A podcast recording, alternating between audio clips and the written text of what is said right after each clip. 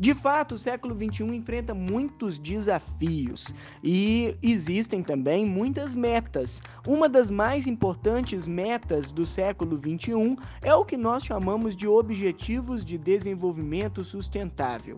A respeito do que seriam os Objetivos de Desenvolvimento Sustentável, é o que nós vamos falar no episódio de hoje, aqui no nosso Pro Felipe Atualidades, o seu podcast mais importante sobre atualidades e geopolítica política. Nós vamos escutar hoje a respeito exatamente do que são esses objetivos de desenvolvimento sustentável e se eles têm alguma chance de efetivamente serem cumpridos.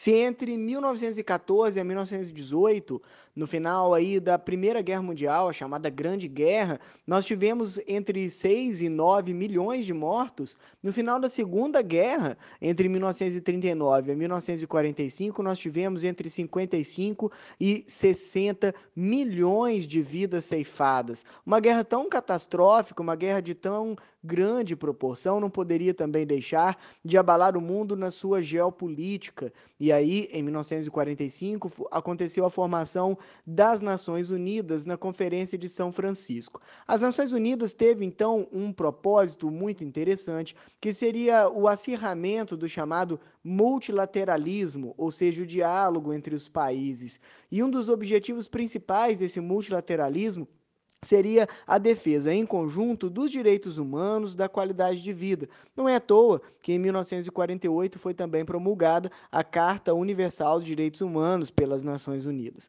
De lá para cá, as Nações Unidas vêm acirrando o debate a respeito da necessidade de aumentar a qualidade de vida das pessoas por meio principalmente do combate à fome, por meio também do combate à desigualdade social, ou seja, os ricos terem renda muito superior aos pobres.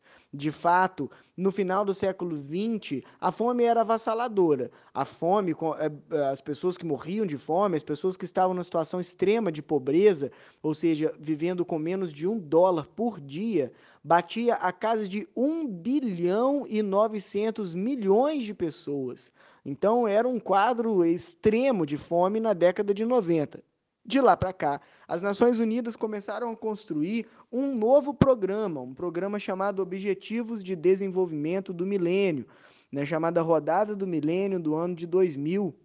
Os objetivos foram oito objetivos, um deles, por exemplo, era melhorar a qualidade de vida da mulher, combatendo aí também a mortalidade infantil, combatendo doenças sexualmente transmissíveis, combatendo a fome, sobretudo. Os Objetivos de Desenvolvimento do Milênio, podemos dizer, foi um dos mais bem-sucedidos objetivos já traçados pela ONU. Não só porque os esforços, da, os esforços da ONU foram realmente muito importantes, mas porque uma série de outras questões econômicas e políticas que não vai caber nesse áudio explicar aconteceram. De fato, entre 2000 e 2015, podemos dizer que a fome no mundo não foi erradicada, mas foi brutalmente reduzida. Hoje, o mundo conta com um pouco mais de 850 milhões de pessoas em pobreza extrema. Ainda é um número muito elevado, mas de fato a ONU conseguiu cortar em mais da metade ou não foi a ONU especificamente, mas o objetivo foi alcançado, em mais da metade o corte na pobreza. Também houve um grande uma grande uh, uh, vantagem nesses objetivos de desenvolvimento do milênio, que foi a questão uh, do combate às doenças sexualmente transmissíveis.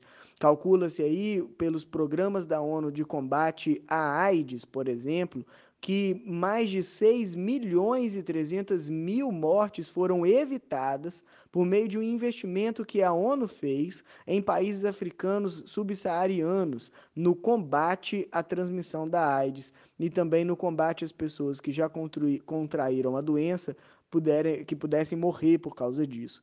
Então, são milhões de vidas salvas. De fato, uma série de objetivos foram traçados. Em 2015, aconteceu um novo objetivo, um novo grupo de objetivos, os chamados Objetivos de Desenvolvimento Sustentável.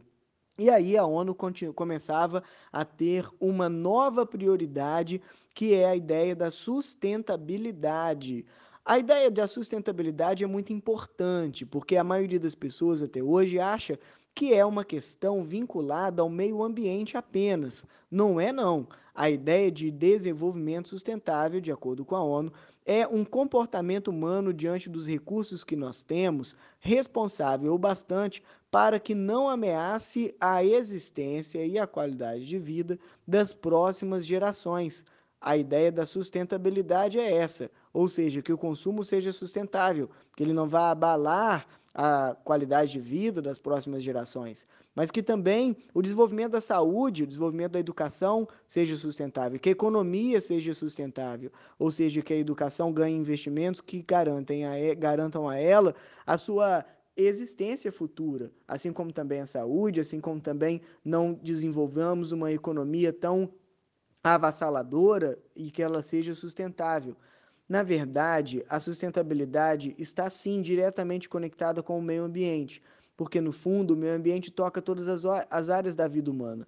E uma das grandes preocupações, diz aí a ONU, a maior preocupação do meio uh, do século XXI é de fato o meio ambiente. O meio ambiente é de fato a principal preocupação do século XXI, de acordo com Antônio Guterres, o primeiro secretário das Nações Unidas.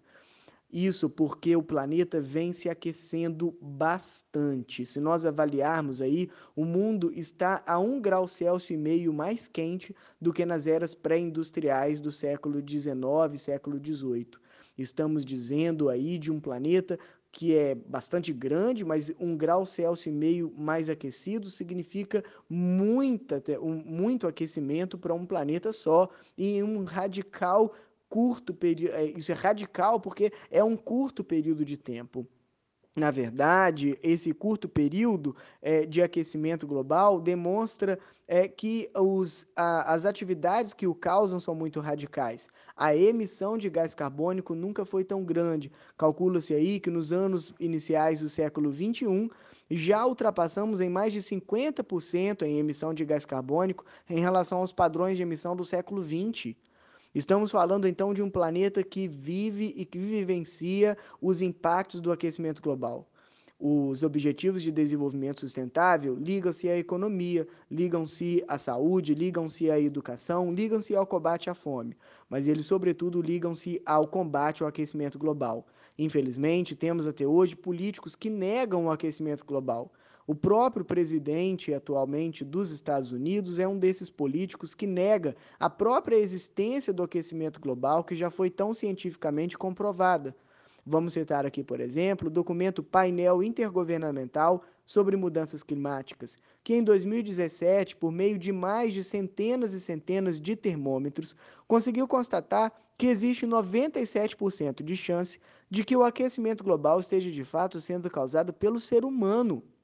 Não é, então, um evento politicamente ignorável. Não é um evento que podemos ignorar e é de fato um evento causado pelo ser humano. Precisamos de avaliar então a questão da sustentabilidade da economia por meio do que chamamos de economia verde. Os objetivos de desenvolvimento sustentável não podem ser ignorados.